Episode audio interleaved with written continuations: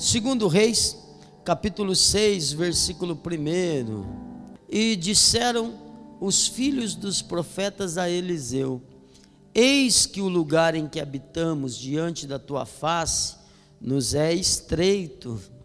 Vamos até o Jordão e tomemos, de lá cada um de nós uma viga e façamos-nos ali um lugar para habitar. E disse ele: Ide. E disse um: Serve-te de ires com os teus servos. E disse: Então eu irei. E foi com eles. E chegando eles ao Jordão, cortaram madeira.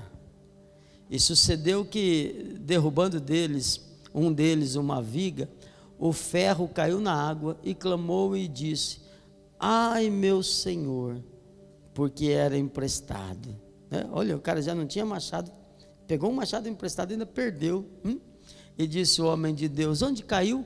E mostrando-lhe ele o lugar, cortou um pau, lançou ali e fez flutuar o ferro. Dá um glória a Deus, bem gostoso. Ah, tem mais um, tem mais um. Vamos lá, ó. É, e disse: Levanta-o. Então ele estendeu a mão e o tomou. Graças a Deus. Pode se assentar? Fique à vontade. Sabe,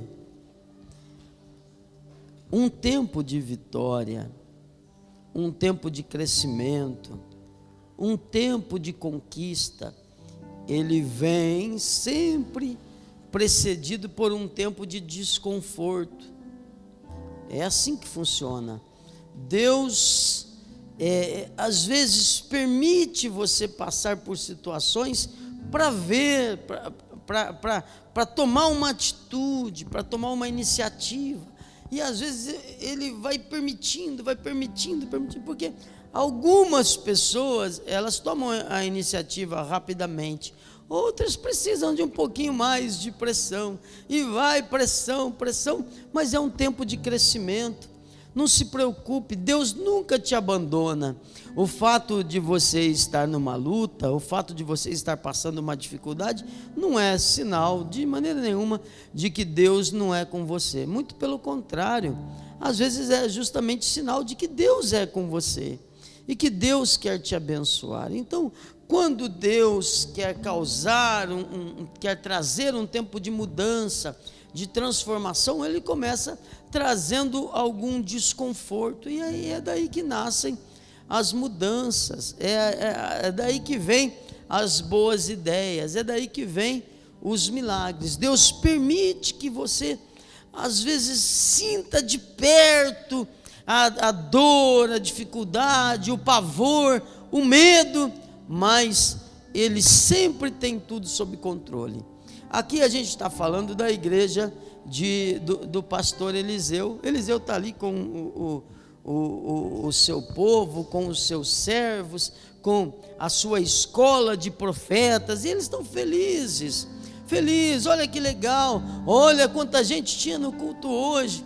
Eu estou vivendo esse tempo de alegria, de retomada. Todo dia temos gente nova, é, é, gostoso ver a igreja voltando, não é? É bom demais. Para quem passou pela pandemia, irmão, você não sabe o que é pregar aqui para aquela, aquela câmera lá longe assim, e, e, e, e ainda não se deixar abalar com isso. Então, quando tinha cinco pessoas, 10 pessoas, 20 pessoas, que gostoso, não é? E hoje, olha que gostoso como, como que a igreja está, e ainda muito mais vai acontecer. Amém? Mas quando a gente se acomoda, a gente deixa de viver o milagre. Deus, ele faz a gente sonhar com aquilo que está no coração dele, para ver se você muda, para ver se, se, se você tem um estalo, para ver se, se você manifesta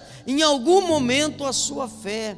E não tem nada melhor para ativar a fé do que luta. Você já passou por. Você nunca passou, você não sabe o que é isso. Já passou por luta? Ah, você já passou, passou nada, passou nada. Já passou por luta? Passou volta, verdade. Daquelas mesmo, não é? é, é mas as lutas, os desconfortos são sinal de que Deus quer fazer alguma coisa. Não é sinal de que Deus te abandonou, porque Deus não te fez para ficar estagnado.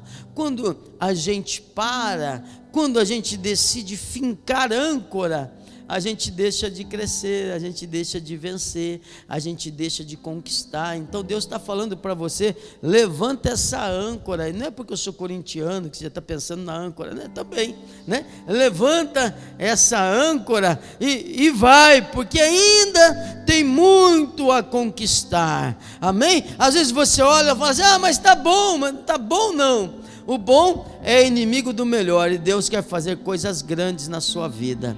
Amém? Então aqui o pessoal de Eliseu está ali na igrejinha, ah, que legal, olha que bom, sabe? Ah, como, quanto tempo faz que a gente está aqui, né? Ah, que gostoso nessa nossa vidinha, a nossa igrejinha, nossos irmãozinhos, olha que gostoso, né? Ai, que bom, glória a Deus. Aí Deus fala assim: tem que mexer com esse pessoal, tem que mexer com esse pessoal. Não pode, não, não é hora de parar.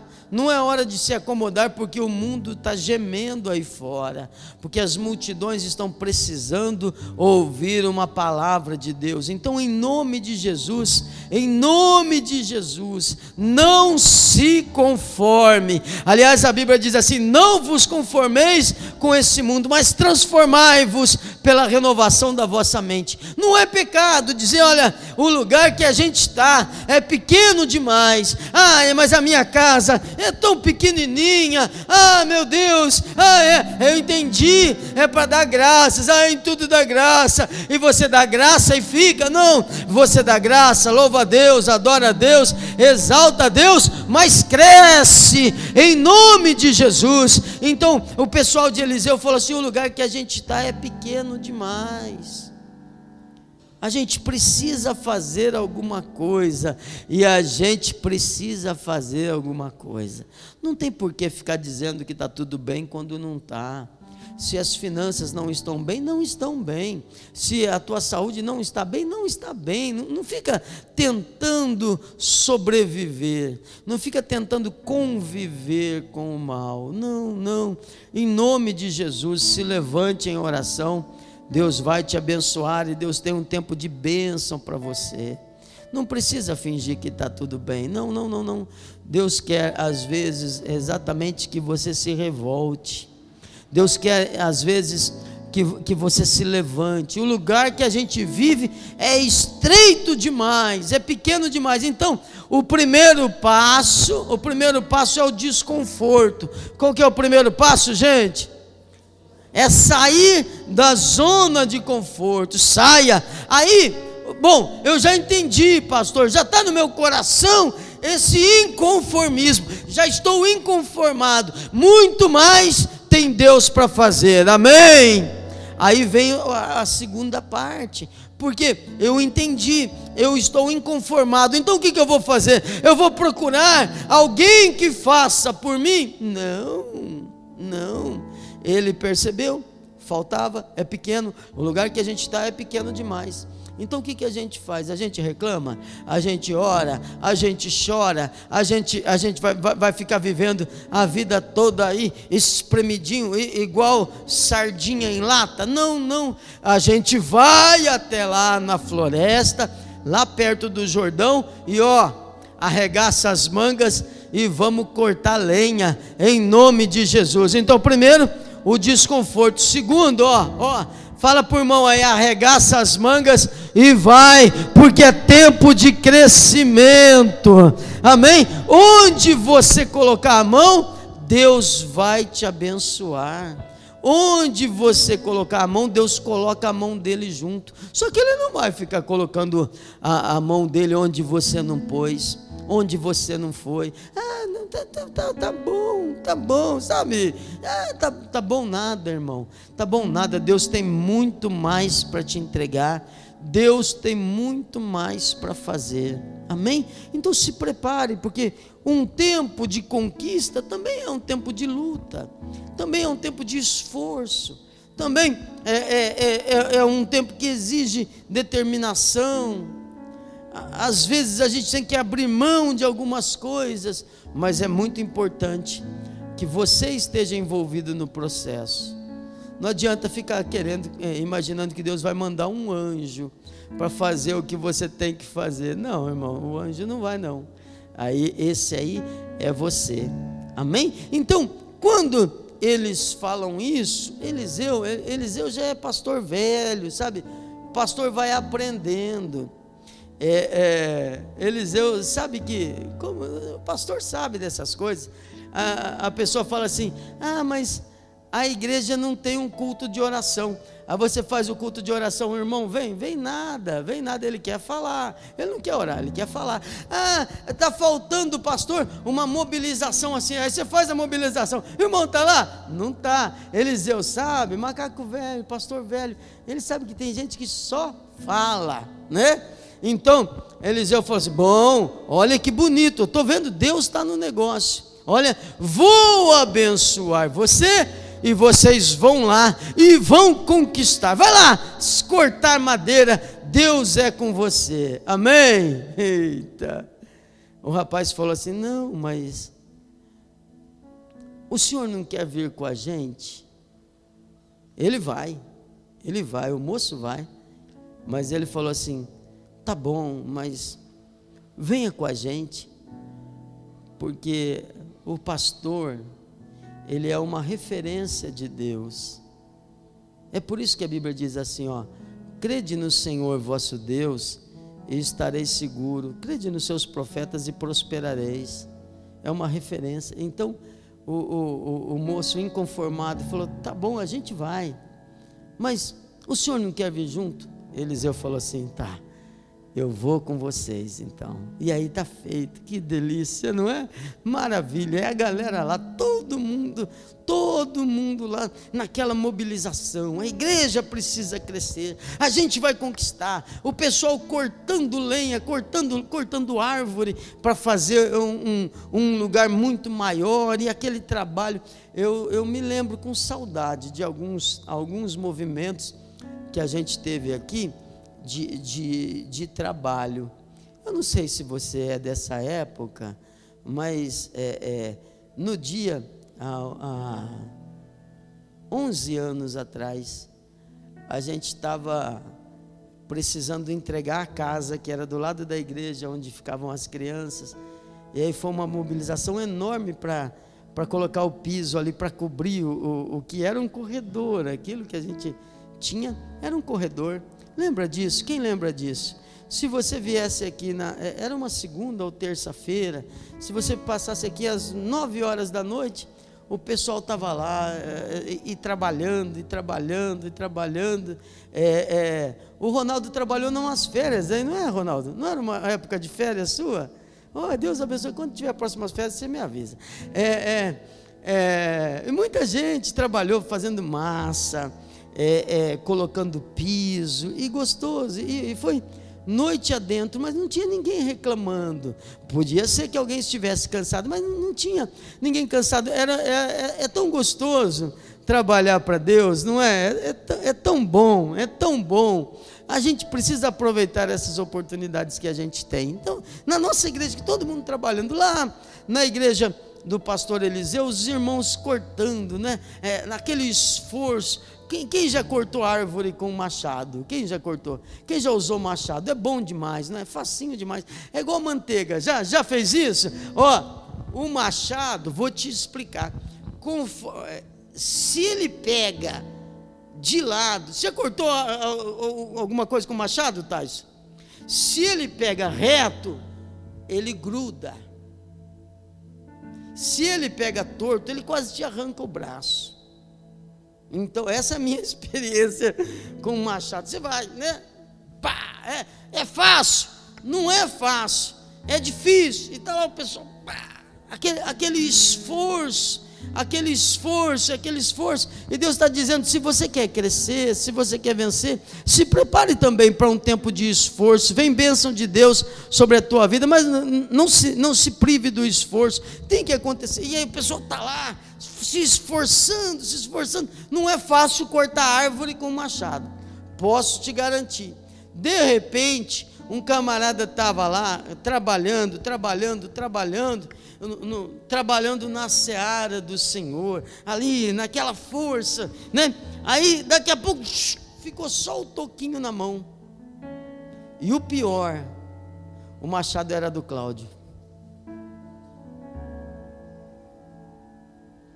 Aí, eu estou até vendo, se fosse aqui, o Gabriel falando assim, pastor do céu, peguei o machado emprestado do Cláudio, perdi o machado. o machado é a ferramenta que Deus coloca na mão para que tudo vá bem. O machado aqui simboliza a unção. É. Porque quando Deus te unge para alguma coisa, o teu machado sempre está afiado. Naquilo que Deus te dá capacidade, você vai fazer, né? você vai se esforçar, você vai fazer, vai dar certo. Algumas coisas você vai ter mais talento, você vai encontrar mais facilidade. O machado simboliza a unção e eu quero declarar que tem unção do Espírito Santo sobre a tua vida, em nome de Jesus. Unção para administrar, unção para enriquecer, unção para orar pelos doentes e eles serem curados, unção para manifestar aqui o reino de Deus, unção para plantar e unção para colher está sobre a tua vida, em nome de Jesus. Mas aí o camarada está lá, naquele esforço. Caiu o machado. O machado simboliza o que, gente? Unção. Coisa triste, Pastor Reginaldo, quando o homem de Deus, a mulher de Deus, no meio do seu desafio, perde o machado. Coisa triste, quando o homem de Deus e a mulher de Deus, no meio do desafio, perde a unção. A pessoa sem unção, não tem nada que substitua a unção. Nada, nada, nada, nada, nada. A pessoa sem unção, as coisas não vão dar certo para ela. Ela canta, mas o céu não abre, a glória não desce. Ora, mas não tem resposta. Por quê?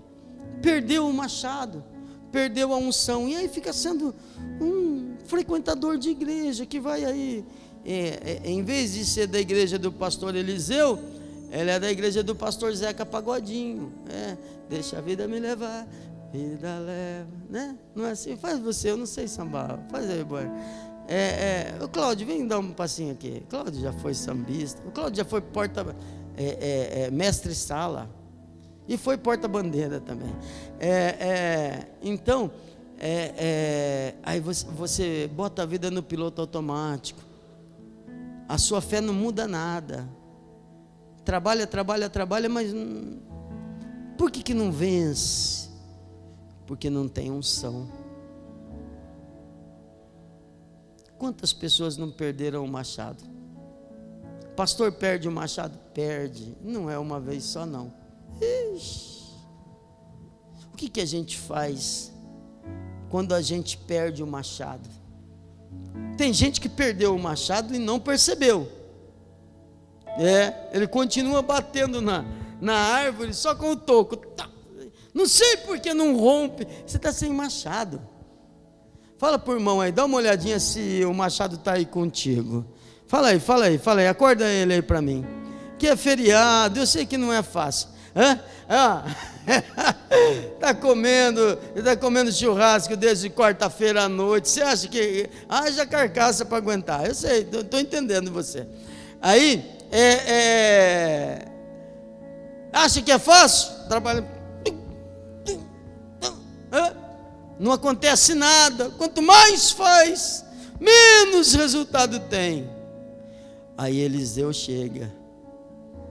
Aí Deus chega e a pergunta é: bota lá o texto para mim, fazendo favor.